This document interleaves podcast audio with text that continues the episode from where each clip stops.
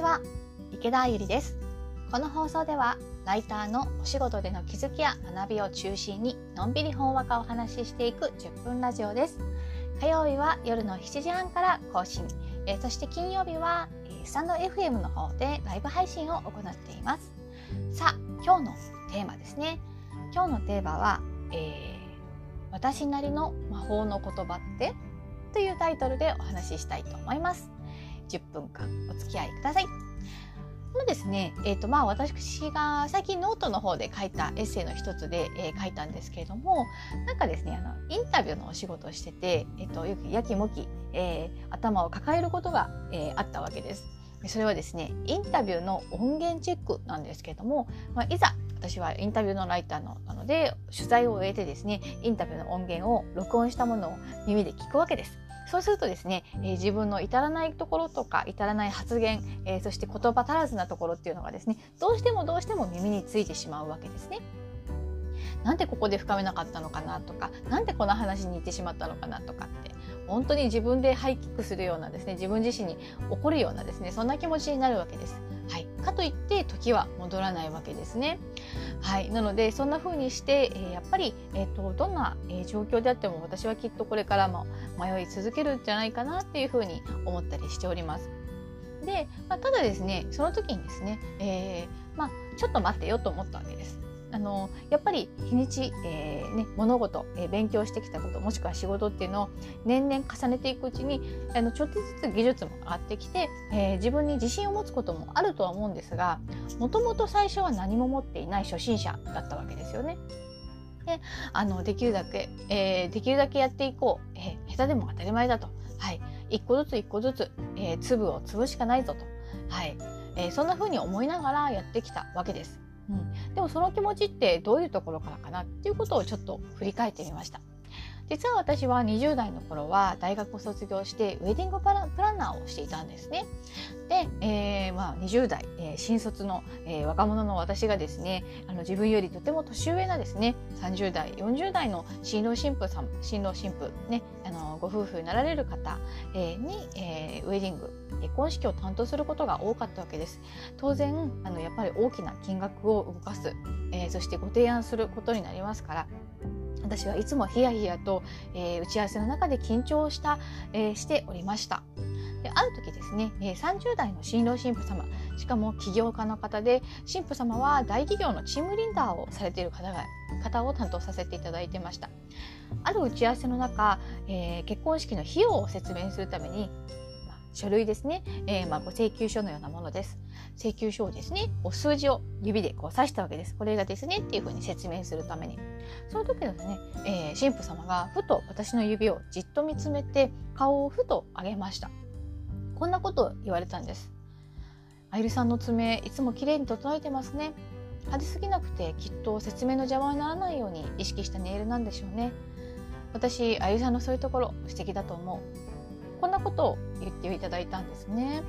で私はその時ですね当初あのまああの何でしょう、えどんなに努力してどんなに知識を詰め込んだとしても先輩にはかなわないわけですね。はい新入社員ですか。はい、なのでどもう何ができるかって言ったら見た目を整えることしかあの最大限できることっていうのはやっぱりなかったわけです。なので指先からもう髪の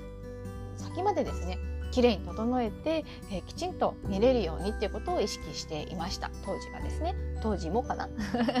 うん、それであの、まあ、そんな私の心の内をですね神父様がご存知だったのかは分かりません。けれどもなんか私のですねそういった心配りをあの認めてくださっているとね理解してくださってるっていうことがすごく私は嬉しかったんですね。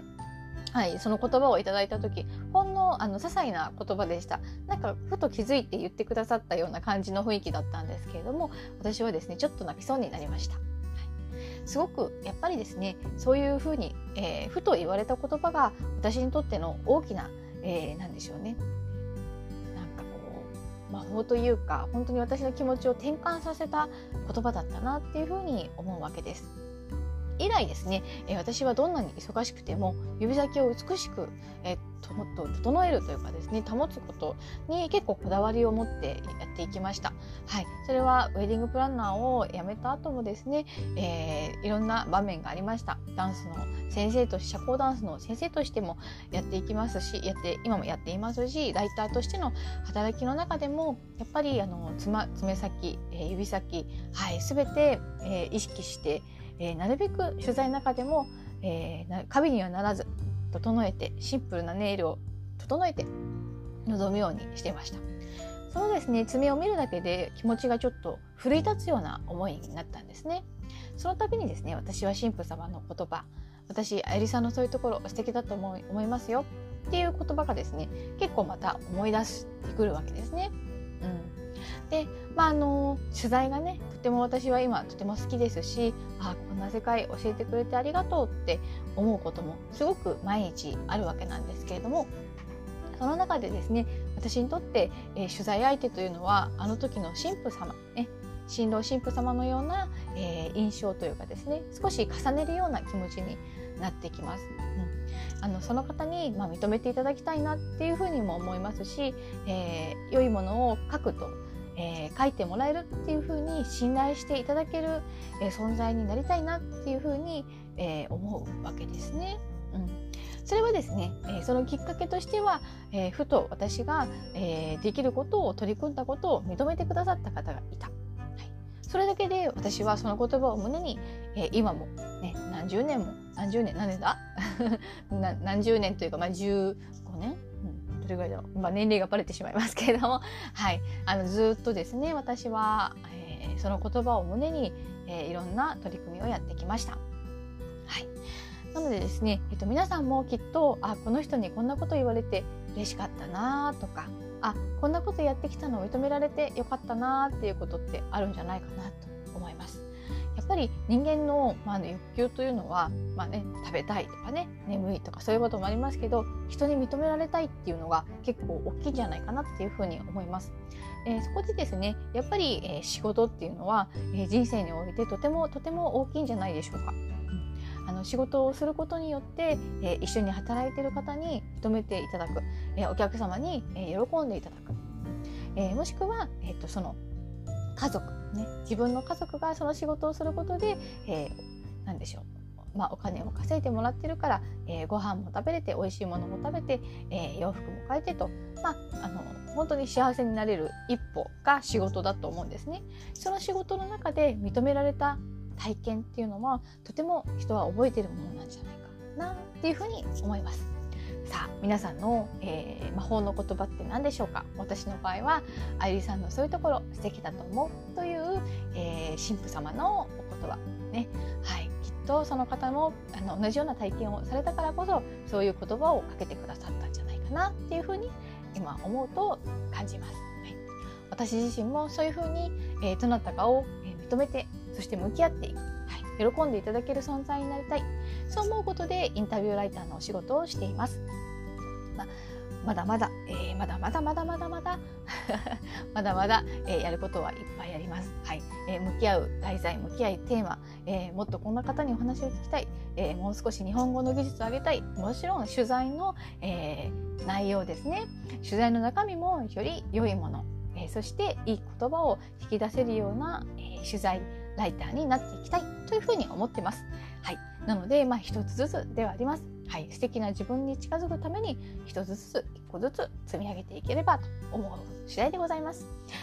はい、ということでですね、えー、今回は、えー、私なりの魔法の言葉ってということをお話しさせていただきました。えっと、私はですねなかなか異業種だと思います、はい、今よはメインでライターをしておりますけれども、えー、社交ダンスの先生もしたりとですね、えー、ブライダルの、えー、仕事に携わったりとかですね、まあ、いろんなことに挑戦してきました。だからこそなんというかあまりですねあの枠にとらわれない、えー、行動というかですね、はい、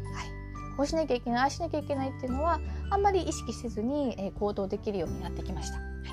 えー、やっぱりとても人に恵まれてきてるなというふうに思います。はい、これからも、えー、10分ラジオそして金曜日はライブ配信を行っていますのでよろしければ聞いてください。ツイッターの方でもいろいろと更新したりしておりますのでよかったら池田あゆりで検索してみてください。では皆さんまた来週お会いしましょうえ金曜日でもお会いできたら嬉しいです皆さんのご健康を祈っておりますでは皆さんさようなら